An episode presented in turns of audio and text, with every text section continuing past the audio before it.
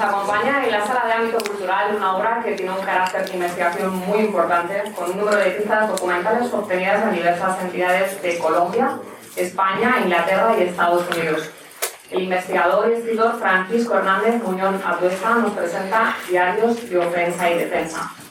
Para acompañar esta magnífica obra histórica contamos con la presencia del excelentísimo señor don Fernando Carlos Flores, Antonio Ríos Martín y Luis Eugenio Togores Sánchez. Muchísimas gracias a todos ellos, bienvenidos a Ámbito Cultural y muchísimas gracias a todos ustedes de verdad por acudir a esta cita hoy.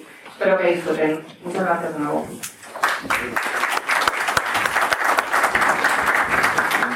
Eh, hola, buenas tardes. En primer lugar, dar las gracias al Corte Inglés y Ámbito Cultural por facilitarnos. Hola, gracias. Bueno, repito, en primer lugar, dar las gracias al Corte Inglés y Ámbito Cultural por facilitarnos eh, la posibilidad de presentar esta extraordinaria obra. En segundo lugar, agradecer al excelentísimo señor embajador su presencia, así como al resto de los amigos y compañeros de la asociación. Cuando hace unos meses eh, una persona que está aquí, amiga de la asociación, doña Luisa, me habla de un escritor colombiano que había preparado una gran obra. Bueno, pues empezamos a cartearnos. A través de correo me contó su obra y consultando con la junta directiva de la asociación tomamos la decisión por primera vez de que ese libro llevara un sello el que acredita que es una obra de interés cultural recomendada por la asociación. Es el primer libro, el segundo saldrá próximamente de otro autor. ¿Por qué? Porque Blas de que era hasta hace muy poco tiempo un gran desconocido, gracias al trabajo de muchas personas, no solamente de la asociación, empieza a ser un personaje más conocido.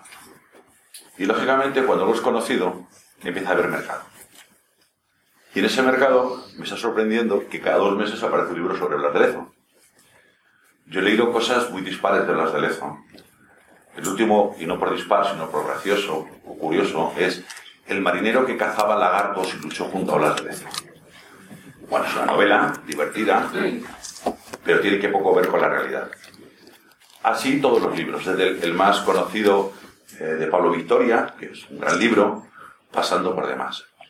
Pero cuando he leído la obra de Don Francisco, este es el libro. Son cinco volúmenes perfectamente documentados, en el que vamos a descubrir a un lezo hombre, a un lezo marino, a un lezo religioso, a un lezo sensible. Vamos a leer cartas escritas por su puño y letra. Vamos a ver que, eh, por las circunstancias de la época, se tenía que buscar la vida, hacer sus negocios y tenía sus enfrentamientos.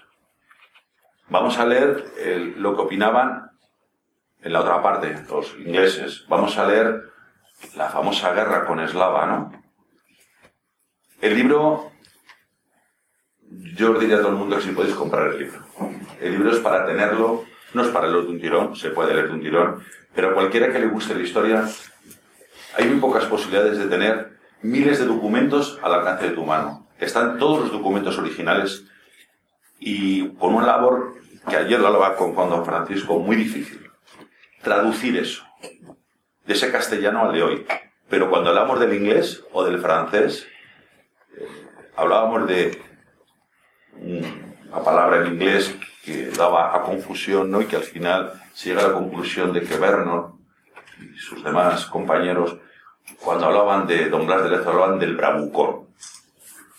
Bueno, pues ese trabajo, primero de investigación, luego de clasificación y de hacerlo llegar a todos es un trabajo encomiable. La asociación hemos intentado apoyar en todo a Francisco, pero no sé si nos hemos quedado cortos, porque tenemos que haber metido casi 10 veces más personas que aquí para dar a conocer el libro. Y daros las gracias a todos por estar aquí. Don Luis Togores seguirá con... Muchísimas gracias, Antonio.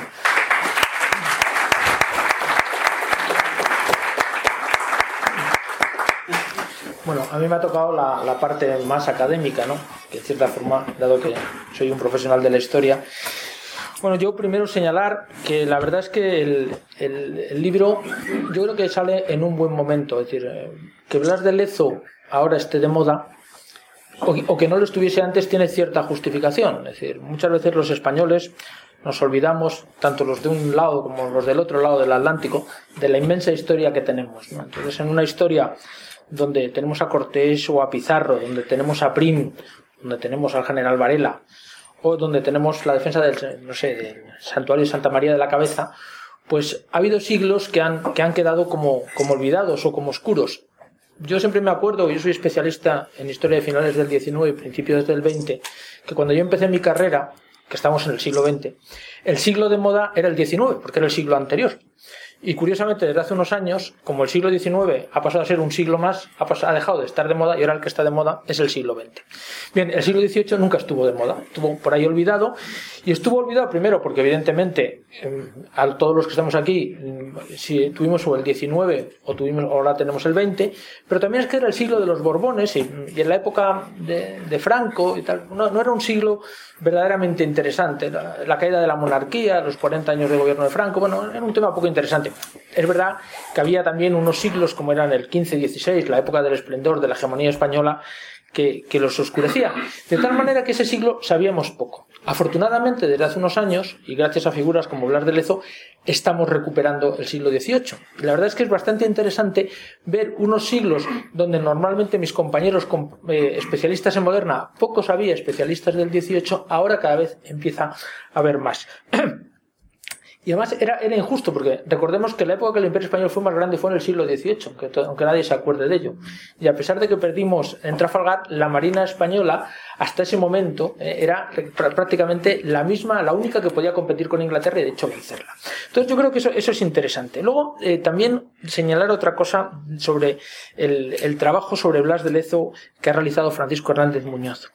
Bueno, yo creo que es importante que es un, un trabajo polémico un trabajo polémico porque, eh, como todas las cosas que ocurren en la historia, no está, eh, digamos, totalmente terminado. Es decir, los, historiadores siempre decimos que la historia es un canto lleno de picos y aristas que se tira eh, a la parte de arriba del río, va bajando, dando vueltas, dando vueltas y después de muchos años llega al final del río y es un canto rodado. Eso no es la verdad histórica, pero es lo que más o menos más se parece. Bueno, en, esta, en el caso de Blas de Lezo todavía el canto está en la parte alta del río. Lo que pasa que con este trabajo, ahora hablaremos, va a ayudar, que ha dado de golpe muchas vueltas en el río y ha perdido muchas aristas y se ha redondeado bastante. Tanto es así que todavía es una figura polémica. De hecho, yo me acuerdo el otro día dando una conferencia en el Goloso, donde no voy a decir los nombres, dos generales, uno de infantería y otro de artillería, como consecuencia del Congreso de Blas de Lezo, me atacaron con, pues, oye, ¿cómo has hecho esto de Blas de Lezo? Porque es una figura muy interesante y tal. Ya, pero es que el tema de Blas de Lezo, el ejército, los ingenieros, bueno, yo creo que es un tema todavía, como vemos que tenemos muchas aristas, pero que es un tema sumamente interesante y que nos ayuda precisamente a saber la verdad de la historia de España. Yo creo que el libro Mm, tiene una serie de virtudes importantes. Primero yo lo que señalaría es que me parece que Francisco es un héroe, porque ha hecho un libro nada agradecido. Nada agradecido. Es un libro que cualquiera que lo lea y lo maneje lo va a manejar, es decir, al que le interese el tema va a ser un libro de cabecera, que lo va a utilizar, pero precisamente porque vienen todos los documentos que un investigador, vamos a poner al 90%, pueda necesitar, pues eh, nadie lo va a citar, porque lo va a utilizar, pero al final porque yo me conozco a mi gremio, citarán el documento y no citarán a la persona que se los ha dado. Con lo cual, ya te digo que te vas a ver cosas que tú has hecho, pero que nadie te va a citar. Es decir, que eso es, decir, es un, trabajo, digamos, desagradecido. Nuestra profesión es una profesión de vampiros y en, tu caso mucho más. Yo siempre le digo a mis alumnos que cuando uno publica un libro, está muy bien, por lo mejor tu trabajo de cuatro o cinco años, la persona que lo lee en tres o cuatro semanas prácticamente aprende todo lo que a ti te ha costado cuatro o cinco años aprender. Bueno, pues en tu caso eres una verdadera vaca del vampirismo, porque muchos lo van a emplear y nadie te va a citar. Luego, yo, otra cosa que también me ha, me ha parecido, ya lo ha dicho Antonio Ríos, es, primero, las transcripciones. Todos los que hemos trabajado en archivo uno no se da cuenta lo difícil que es eh, transcribir los documentos. El 18 es verdad que, ya es relativamente moderno, pero yo se lo decía ahora a Francisco, digo, si yo a veces no entiendo mi propia letra, hay veces que letras del 19 de pluma tampoco la entiendo. Bueno, pues aquí ha tenido la santa paciencia de, de, de poner todos los documentos en letra imprenta. Eso es un trabajo ímprobo además los ha traducido de varios idiomas y además bien traducidos. Y luego ha hecho una serie de cosas que también yo creo que es eh, donde está verdaderamente el trabajo del historiador, no solamente del compilador de documentos. Ha hecho una serie de anotaciones históricas que ayudan a comprender los documentos y ha hecho un glosario de términos que ayuda a su vez de ciertas palabras que ya no empleamos, o como yo que soy de tierra adentro y de temas marineros no entiendo nada porque me mareo las barcas del retiro, pues me, me ayuda a comprender. Yo creo que eso es muy importante. Bien, como les decía, no me quiero extender, es un, corpus documental que, como él mismo dice, se basa en nueve, en nueve diarios. Cuatro ingleses, si no me equivoco, uno de marinos y otro de ejército, y uno de un médico, de Tobias Small. Y luego están cinco de, digamos, eh, eh, diarios de españoles. El de Blas de Lezo, el del virrey Eslava, el de Carlos Desco, más luego toda la documentación de los archivos colombianos y la de la documentación de los archivos españoles. Es decir, el sueño de cualquier investigador. todo ahí compilado. Bien, está dividido, como saben ustedes, en cinco tomos, que bueno, yo creo que eh, podemos muy brevemente describir. Lo primero es la documentación de Lezo y Vernon hasta 1738 y yo la verdad es que estaba viendo a Vernon, digo, ah, la verdad es que lo que presumen los ingleses de Vernon, si llegan a tener al Cid, no sé lo que sería de ellos, ¿no? Porque la verdad, teniendo... Luego, ese es el primer tomo, hasta 1738. El segundo va a la documentación del año 39 y 40 que es el ataque a Portobelo y el ataque a Cartagena de Indias.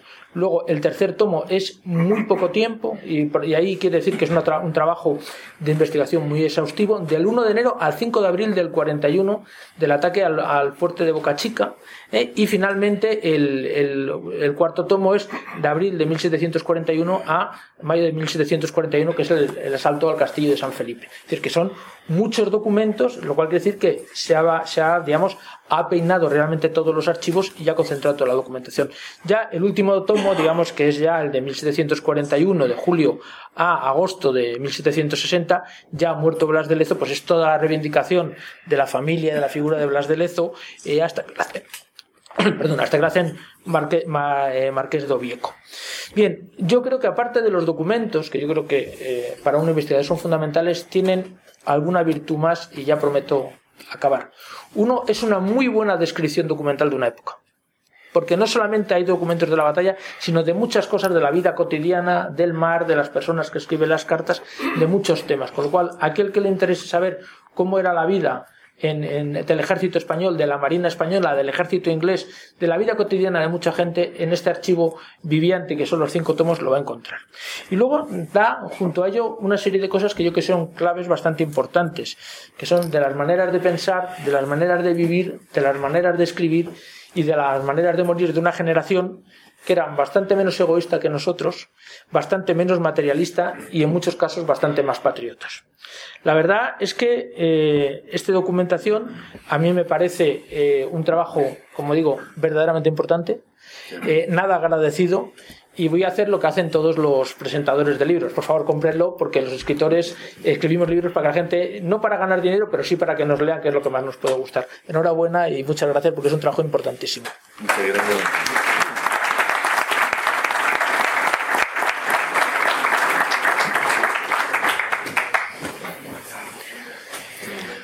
Muchas gracias. Muy buenas tardes a todos.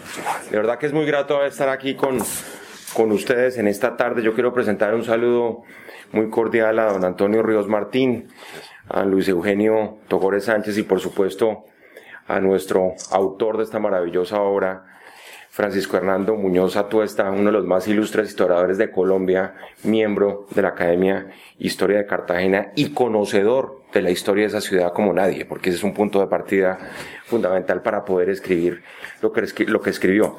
Yo creo que este homenaje de esta tarde a, a don Blas de Leso, eh, a Cartagena y a España, por supuesto, porque son tres homenajes en uno solo, es un acto de justicia, es un acto de reivindicación como bien lo decía Luis Eugenio desde la perspectiva histórica, tal vez estamos apenas comenzando a dar los primeros pasos respecto de todo lo que hay que analizar de aquí en adelante en relación con la vida, con la obra de Blas de Leso y con algo que ustedes me permiten hoy quiero simplemente destacar, porque no soy historiador, pero sí quisiera sobre todo referirme a una característica que aparece ahí plasmada de pies a cabeza y es su condición de liderazgo. Ustedes saben que en los tiempos modernos, sobre todo a las nuevas generaciones, se les trata de enseñar el liderazgo y se dice cuáles son las condiciones que debe tener un líder, qué tipo de carisma lo debe caracterizar, cómo el liderazgo en un momento dado de la historia consiste en la capacidad de interpretar los hechos, de sobreponerse a los hechos y de presentarles soluciones a la problemática de la sociedad. Y eso hace un líder, no necesariamente un líder de carácter político, porque se tiene ese sesgo además que el liderazgo se identifica únicamente con la política y que solo hay líderes dentro de la política, cosa que nunca ha sido cierta dentro de la historia. Y aquí estamos hablando sobre todo de un liderazgo fundado, y creo yo que esa es la gran contribución de este libro en una dimensión humana absolutamente particular. Aquí no se ha dicho todavía, y es obvio que no se ha dicho porque es obvio, que lo que hizo grande a Blas de Leso, en primer término, fue la sumatoria de sus limitaciones físicas. Cómo fue perdiendo partes fundamentales de su cuerpo hasta llegar a denominarlo, como lo dicen muchos, el medio hombre, porque le faltaba una pierna, un brazo y un ojo, todo además limitaciones que fueron el resultado de su arrojo y de su valentía y enfrentar situaciones en un momento dado que fueron, por supuesto, bastante difíciles. Y la capacidad de sobreponerse a ellas, que es lo que es más importante dentro de la condición de un liderazgo, de las condiciones de don Blas de Leso. Esa fue en última la razón de ser de su carisma. Yo les cuento hoy una conversación entre dos guardiamarinos, nuestro presidente de Colombia y el rey Juan Carlos, y decía el rey Juan Carlos que su gran ilusión cuando llegó en el buque Juan Sebastián Elcano como guardiamarino a Cartagena de Indias en un verano en 1958, entró a las cinco y media de la mañana apenas pues el sol saliendo y ver esa fortaleza, lo primero que se le vino a la mente fue don Blas de Leso. Y ojalá ese fuera el sentimiento de todos, de los colombianos y de los españoles.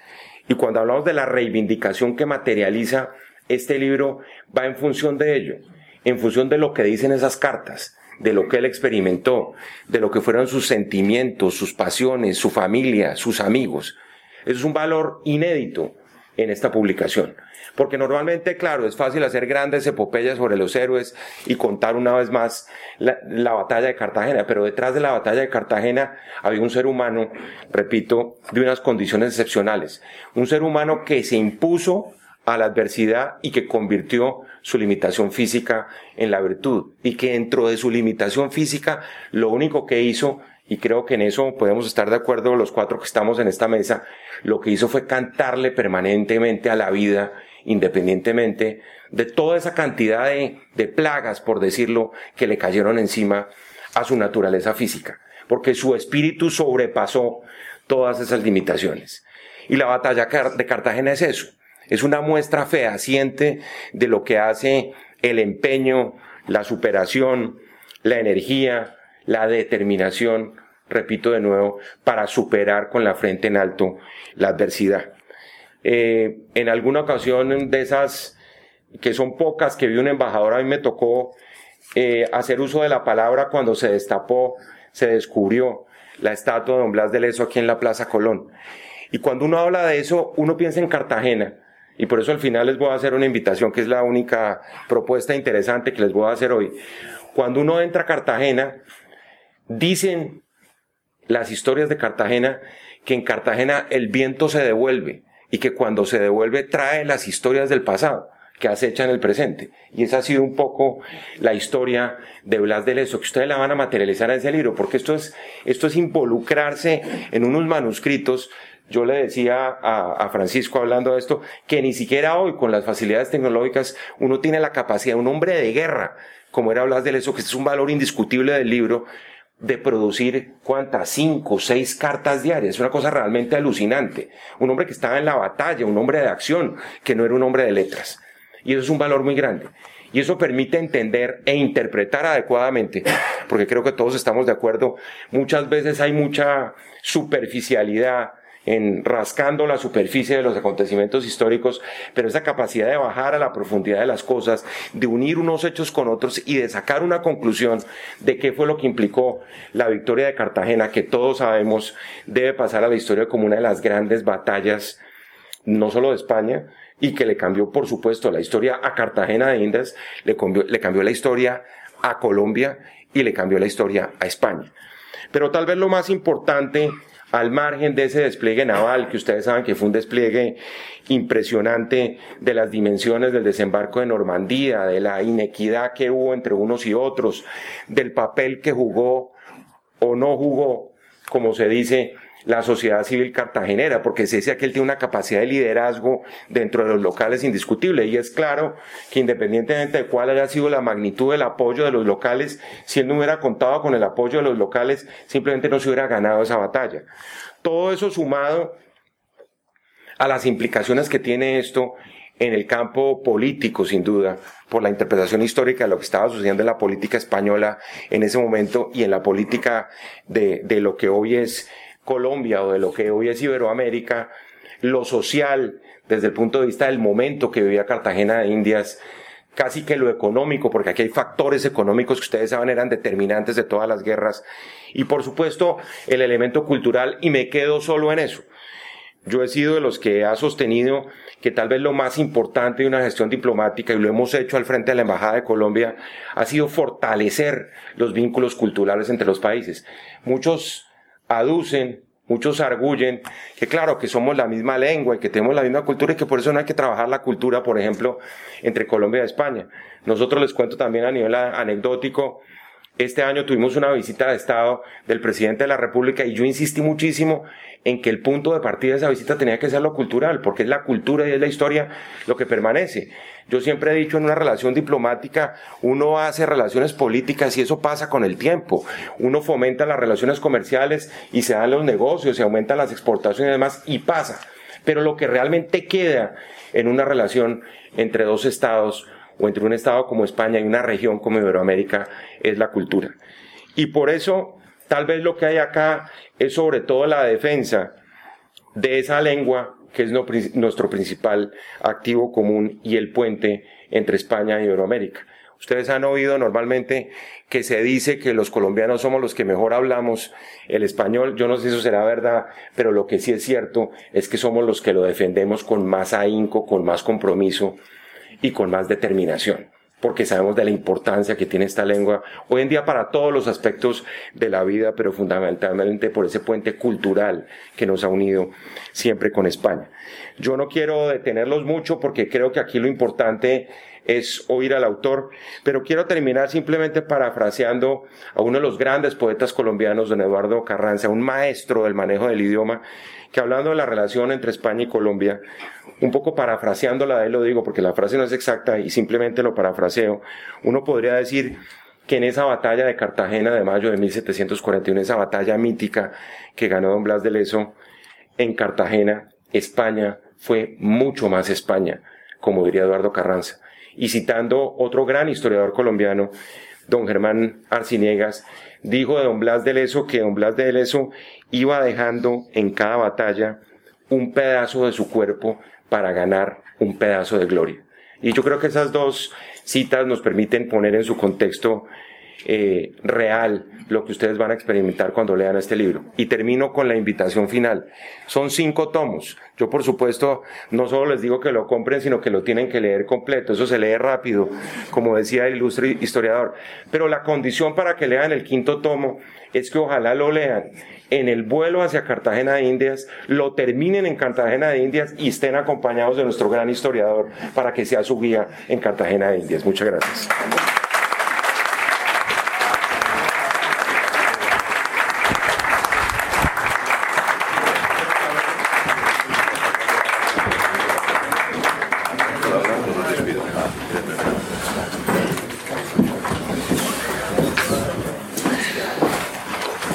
Muchas gracias por su asistencia, muchas gracias señor embajador por su apoyo, muchas gracias Antonio Ríos de la Asociación Cultural, a Eugenio, eh, muy agradecido por sus palabras, la verdad es que colocar un trabajo de, este calibre en sus manos eh, me tenía temblando.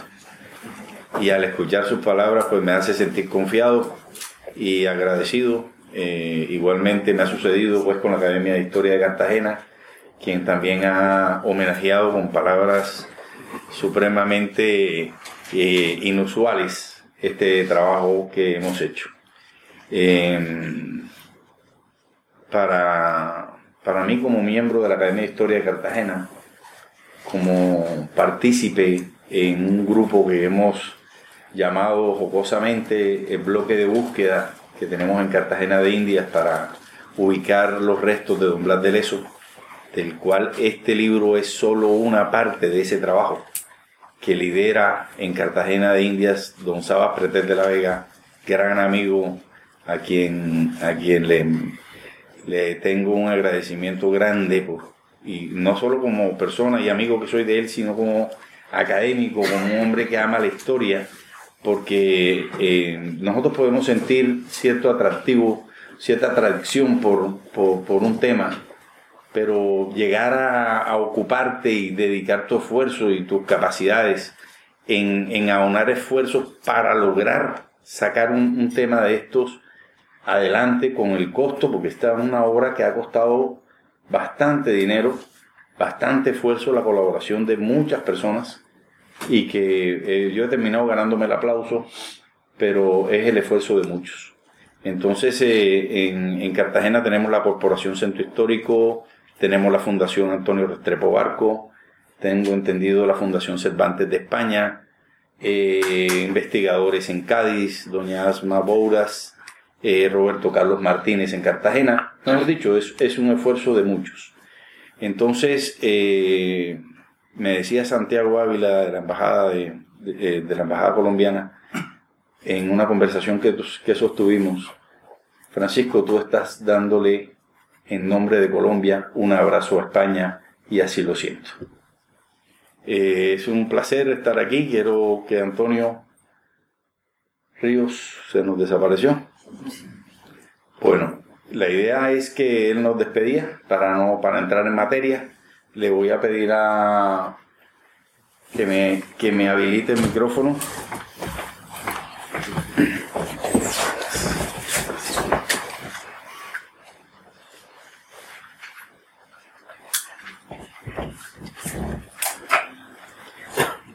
Y si podemos bajar las luces un poco. Lo bueno de estas historias es que tengamos imágenes que ver cosas que contar y no a, una persona sola para escuchar. Eh, ahí vemos el sello de la Asociación Cultural Blas de Leso, con el cual nos ha honrado, porque es el primer libro sobre Don Blas de Leso que ha merecido este honor. Y esta es la portada del, del libro, el lomo de la caja que lo contiene, los reconocimientos de la Academia de Historia de Cartagena, que quienes tenemos la oportunidad de conocer a León Trujillo Vélez, que es el presidente, sabemos que, es un hombre muy parco y que lograr que él exprese palabras eh, amables, pues es un logro. es un hombre bastante serio y, ha sido muy cariñoso pues, con, con, este trabajo que hemos hecho. Igual está la recomendación, estos dos documentos van en el tomo uno del libro como, como un aval a la obra. ¿no?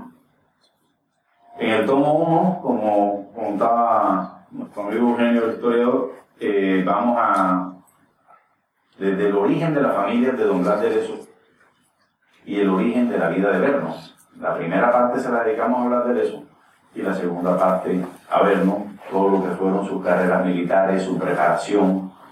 Encontramos que Vernos fue un tutor que era Isaac Newton, un hombre que hablaba hebreo y hablaba latín a los 16 años, eh, comparado pues, obviamente con, con, la vida de Don Blas y, y, esa cita que, que, el destino les tenía en Cartagena en, en, el año 41, había tenido otros pequeños encuentros en Málaga. Ellos, ellos, ellos coinciden en estas batallas, el uno era guardia marina, el otro era capitán, el otro era teniente, después el otro era teniente, el otro era capitán. Siempre Vernon estuvo un poco más en el rango por aquello de que era un poco mayor. Bueno, esta es la introducción al tomo 1, que ya la hemos hablado, la primera parte de Don Blas de Leso.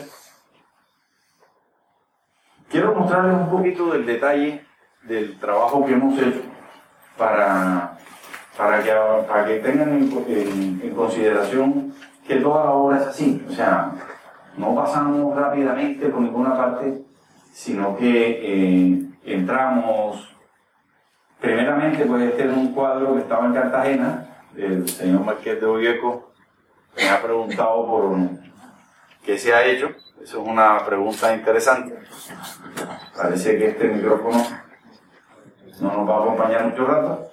El, eh, vemos el detalle del escudo de la familia de Leso. Aquí vemos la ubicación de su casa, en pasajes. Aquí hacemos un acercamiento. Aquí está Leso, aunque la casa de él era acá en pasajes de San Pedro. Allí vemos la, la casa de, de los padres de Don Blas de Leso. Esta es la propiedad pues la, la, parte que viene hacia el pueblo. Este es el acceso a la parte trasera de la casa. Y estos son los escudos que hoy reposan en el, en el de la casa. Este es un detalle de este. Estos son los escudos. Esta, esta historia nosotros la arrancamos, la arrancamos desde el origen de la, de la familia Leso. Y ellos habían un palacio, un palacio allá en Leso que se llamaba Lesoandia. Y este es el, el escudo de, allí y vemos la coincidencia con el escudo que está sobre la alar de la casa de, de Don Blas, que coincide perfectamente. Bueno, nos metemos con la genealogía, nos metemos con, con la interpretación del escudo de la familia. Esta información que la sabemos por medio de la doctora Marinés Olarán Mujica, una gran historiadora, quien fue la primera persona en España que recibió el libro porque se lo regaló una amiga en Estados Unidos y en su, en su blog que se llama Montejazo ha, ha dado una, una, opinión muy favorable sobre la investigación y, y, bueno, casualmente ella es una de mis fuentes. Por de empezar a decir algo de, del calibre de la investigación, aquí tenemos la partida de bautismo de Don Blas de Leso en la iglesia de Pasajes, allá en San Sebastián, ocurrió un incendio y los documentos se quemaron. Entonces esta copia está en el archivo diocesano de San Sebastián, pero oh, sorpresa, no dice el día que el Blas de Leso nació. Dice que fue bautizado el 6 de febrero de, 1700, de 1689 y se presume nacido el 3 de febrero, que es el día de San Blas. Como él no era el mayor de sus hermanos, pues esa fecha, pero también ha podido ser en el año 88 y, pues en el 87 no, porque ahí nace un hermano y, está documentado, pero ha podido nacer en el 88 porque hay unos historiadores que lo colocan a él en, en 1704 con 17 años y, partiendo de 1689 eh, escasamente tiene 15. Esta es la famosa iglesia de San Sebastián,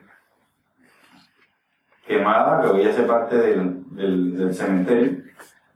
Aquí están los hermanos de Bladereso, ahí lo vemos a él en cuarto, el cuarto de los hermanos. Vemos que el anterior fue bautizado en un tiempo que daría para que él hubiese nacido en el 88.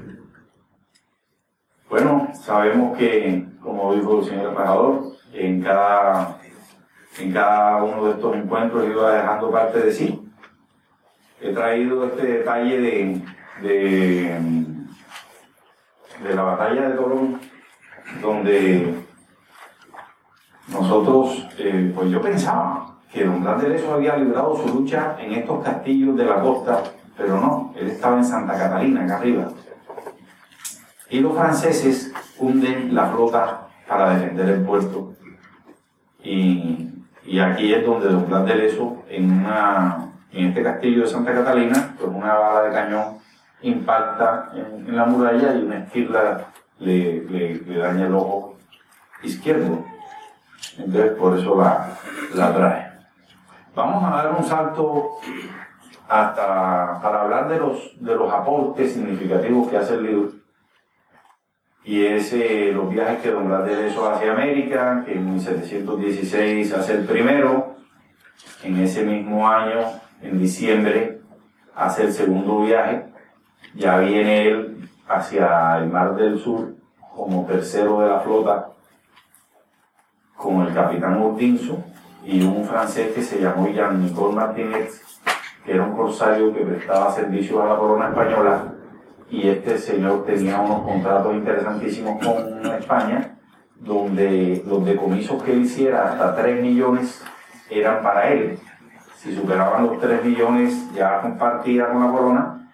Y España siempre se reservaba las naves, por aquello de que estaban formando la escuadra del Mar del Sur, y inicialmente pues eran poco los navíos.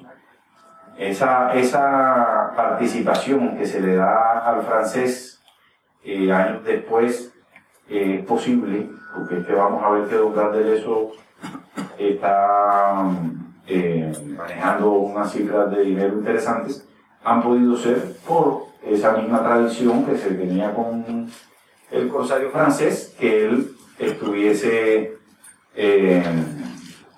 pues tuviera una recompensa sobre las capturas que hicieran a los barcos contrabandistas. En ese viaje que ellos inician en el 16, eh, se ve frustrado el paso acá en el sur, en el Cabo de Hornos, y solamente pasan los franceses. Después ellos anotan que, los franceses se burlaban de los españoles porque no eran tan hábiles para la mar supuestamente, pero no sería hábil Udinsu, que era el capitán, pues el eso era el segundo de a bordo y y no era el comandante. Finalmente, pues eh, esta historia eh, hace un aporte con respecto a una nave que se llama el navío Nuestra Señora del Carmen, que los historiadores tradicionalmente lo han desguazado en Buenos Aires. Cuando ellos no logran pasar, este barco, este navío, pues en vista de su, del maltrato que recibe, la historia tradicionalmente lo había sacrificado allí y después este, este barco aparece aquí, en el año de 1720, y esta es la letra de Don Blas de Leso. Y entonces dice, diario de la salida del navío Nuestra Señora del Carmen, del puerto del Callao, para recorrer la costa hasta las Islas de los Reyes. Las Islas de los Reyes es el archipiélago de las perlas en el Pacífico Panameño hoy. Entonces, eh, eh, como vemos, el Lanfranco, porque era el apodo de este navío, sí pasa al cabo y, estuvo al servicio de, Don Blas de. Como decíamos que Don Blas de Leso no era el comandante de la nave, sino el segundo, él llevaba la bitácora. Esta bitácora que vimos, estas son anotaciones que hace Don Blas de Leso, que llaman mucho la atención porque era un hombre que ustedes se lo imaginarán como lo imaginaba yo, que era un hombre eh, eh, pues áspero por, la situación de, haber perdido tantas partes de su cuerpo y de pronto pues tendría cierto complejo, o quién sabe, pero de todas maneras pues sabemos que cuando las personas han sufrido pues se, se, esconden detrás de un carácter fuerte con el fin de, no ser vulnerado. Pero bueno, el Don Blas de Leso anota cositas. Vimos un pez espada. ¿Qué tal eso? Acá viene y dice, se han visto muchas ballenas y sargazos. Ese sargazo son las algas estas típicas del Pacífico en la mañana. Aquí dice pájaros blancos por la barriga y pardos por encima. Ballenas. Vimos un lobo marino. Muchos pájaros hemos visto hoy, ¿eh? Se ve muy interesante, de los que andan en tierra. Hoy hemos visto muchos sargazos anchos. Esta tarde hemos visto lobos marinos y pájaros verdes. La bitácora está llena de esas cosas. Esta es la isla del Rey eh, en Panamá. Yo desde el avión tuve la fortuna de tomarle una foto, pero bueno, no se me ocurrió hacer el contraste. Pero este es un dibujo de un capitán de un barco que se acostumbraba a hacer eh, dibujar la costa, anotar el sitio donde se anclaba, con el fin de que cuando volviera ya tuviera eh, las pistas. ¿no? Entonces esos dibujos hacen parte de esto.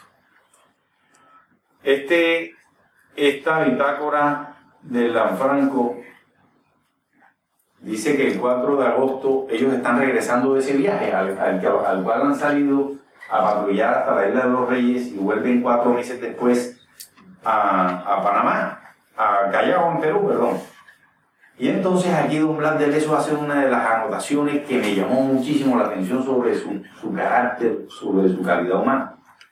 Aquí dice, bueno, para, sigamos desde acá abajo para no demorarnos, poco viento, tiempo claro y el más hermoso que hemos tenido de cuatro meses a esta parte. Yo digo, bueno, un hombre de estos que ha estado criado en el mar, que sus eternos compañeros, que son el cielo y el mar, ¿qué pueden ofrecerle? Después de cuatro meses de navegación, ese hombre quisiera llegar a su, casa. Y anota ese detalle, y ese es uno de los varios que vamos a encontrar en la obra, donde él nos deja ver su calidad humana. Aquí lo vemos como guerrero en otra bitácora, en otro navío, brillante, que fue capturado por Martinet en el sur. Y, pues él está eh, correteando unos navíos franceses. Ellos se suben al, a ese barco brillante a, hacer esa expedición y el virrey, que era Diego Morcillo de Unión, les entrega un sobre cerrado y dice, ábranlo en alta mar cuando estén a, a- a dos días de navegación. Y en, ese, en esa carta les está notificando que tienen que estar, que tienen que cazar unos navíos franceses de la Armada Francesa que estaban protegiendo a los comerciantes o a los contrabandistas que, llenaban de contrabando pues estas costas del Mar del Sur. Entonces, en el, en el tomo 1 vamos a navegar con Don Blas, vamos a seguir su bitácora, eh, lo vamos a ver, sus estrategias. Eh, bueno, en esta anterior es otra parte del carácter de Don Blas de Leso. Don Blas había capturado un navío inglés y parece que sobornaron al capitán y él anota. Dice, el general me echó fuera de la presa. La presa es el navío inglés que traían los oficiales y gente que yo había puesto cuando la cogí. Cosa que no había visto todavía ejecutar en ninguna parte. O sea, él se aterra de la de que pueda existir esa posibilidad de que bueno, aquí están detalles de, del ataque a los franceses. Aquí dice que el navío largó su bandera blanca y disparó y, di- y disparó un cañonazo. Yo disparé otro. Empezando yo el combate en el navío francés de 64 cañones. El navío que tiene Don Blas de Leso tiene la mitad de esos cañones, 32. Y ahí pues podemos ver que él dice que la bala pasó por encima de su cabeza. El hombre era un hombre valiente y persigue a estos franceses para no alargarles el cuento, los captura bueno, los franceses se dejan capturar porque realmente ellos detienen el navío y mandan el, el bote pequeño de Don Blas y Don Blas les dice, ¿ustedes quiénes son? No, pues son unos franceses que estamos protegiendo nuestro comercio en estas costas, ¿qué tal los atrevidos? Y le dice Don Blas de eso, y Don Blas había cogido un barco en esos días francés y lo tenía en el Callao. Entonces eh, el francés se confiesa y le dice, eh, pues ya habían a esa altura de la historia conseguido tres barcos franceses de 64 y 74 cañones y el francés le confiesa que no son tres, que son ocho. Cuando Blas de Leso ve eso, le manda una orden con su segundo para que cojan ese navío y vayan hasta el Callao y escondan esa nave que estaba allá, la desaparezcan, la quemen, escondan la mercancía, escondan los franceses, porque no tenían fuerza con qué oponérsele a estos señores. Ahí vemos que Don Blas Leso era un hombre muy valiente, como lo pudimos ver enfrentándose con ese navío tan grande, eh, con la doble de sus fuerzas, pero aquí tenía plena conciencia de que no había cómo ganarles, ni cómo enfrentarlos, y entonces sabemos que era un hombre valiente, pero de tonto no tenía un perro. Bueno, entonces vamos a avanzar rápidamente. Estos, estos son los negocios de Don Blas de Leso.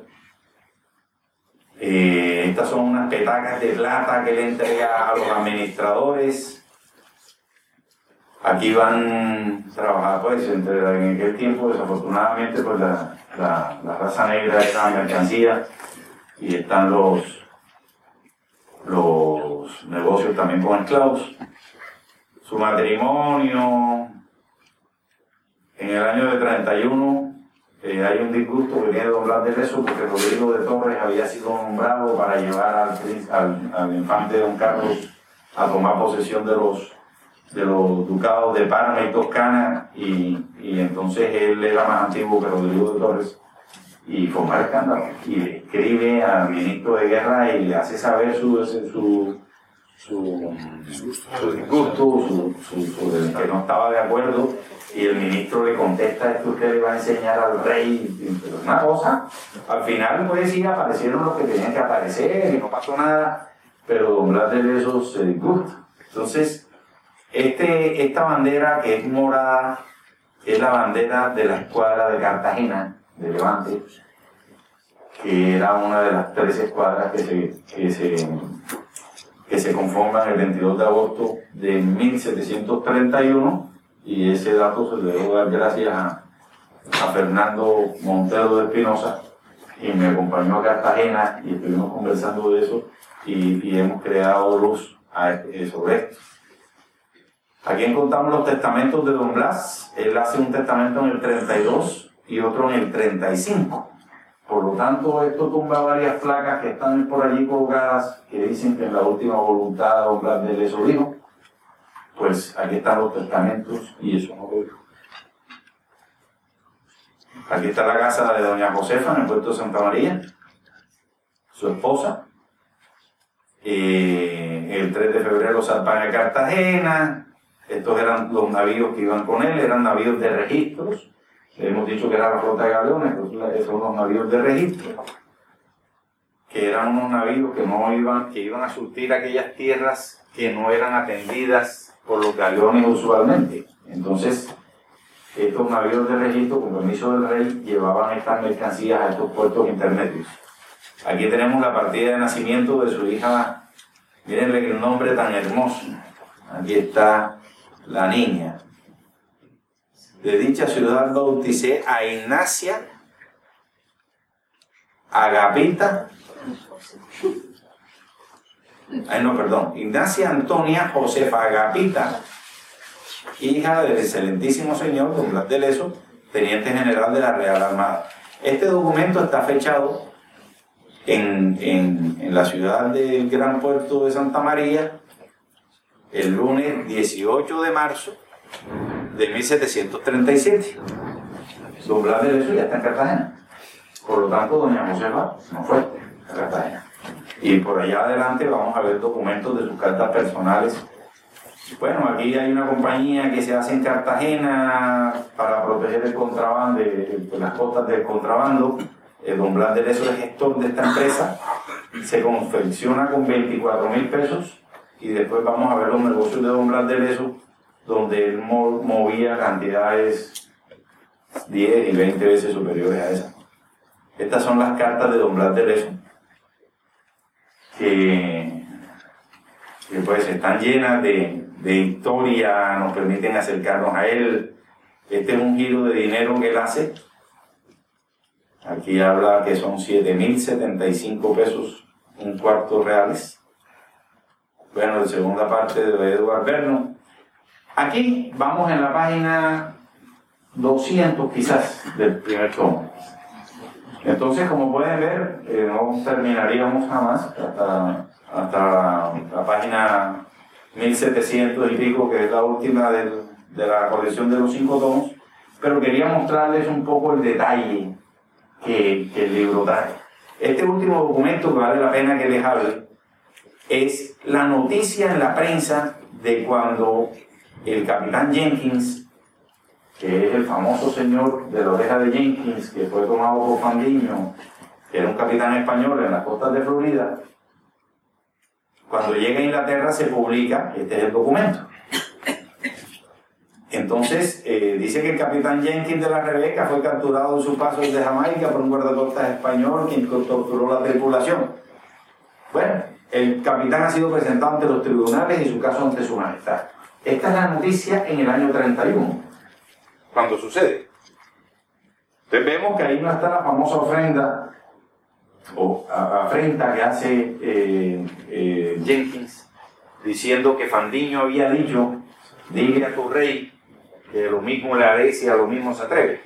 Vemos que eso hace parte de la campaña publicitaria que montan Vernon y sus amigos en el año 38.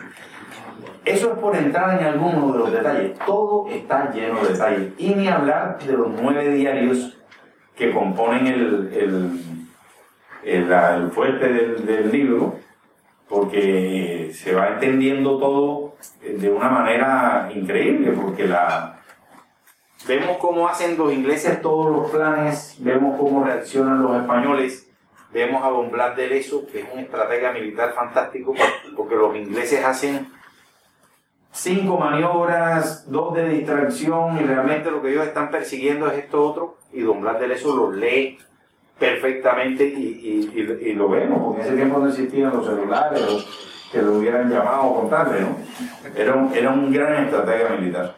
Bueno, eh, no quisiera seguir avanzando porque no quiero demorarlo más con esto, quiero sencillamente llamarles la atención, es un trabajo muy serio, es un trabajo muy dedicado, es el esfuerzo no solamente de, de suscritos, sino de, de muchos, las corporaciones, de, y vale la pena, vale la pena. Yo tengo un vecino que es miembro de la Academia de Historia y él me insistía, Francisco, pero déjame ver el tomo 1.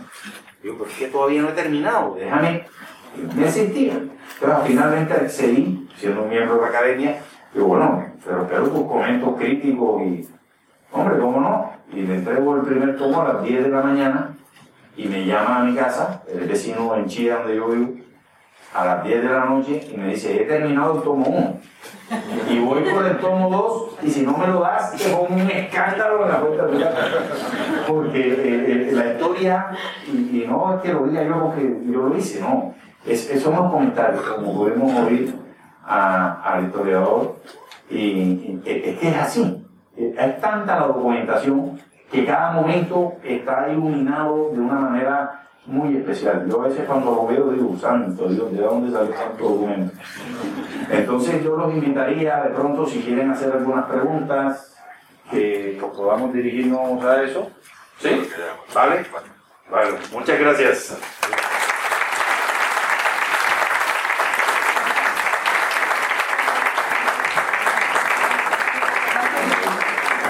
Muchas gracias, eh, sobre todo a Francisco. Creo que ha sido muy ameno, todo el mundo sigo diciendo que el libro vale la pena. ¿eh? es un libro que os acompañará toda la vida porque se puede leer una y otra vez. Yo lo voy leyendo ya por segunda vez. Daros las gracias por la asistencia. Recordaros que este acto eh, ha estado organizado por la Asociación Blas de Lezo, cuyo objetivo es eh, seguir dando a conocer la obra de Blas de Lezo y su vida. Hemos hecho muy poco y necesitamos apoyo, ¿eh? ayuda, ayuda, porque si empujamos todos el carro, irá más rápido. Tenéis una página web donde podéis informaros y hasta la próxima. El corte inglés nos brinda con un vino y espero que haya sido de, del gusto de todos la presentación. Muchas gracias.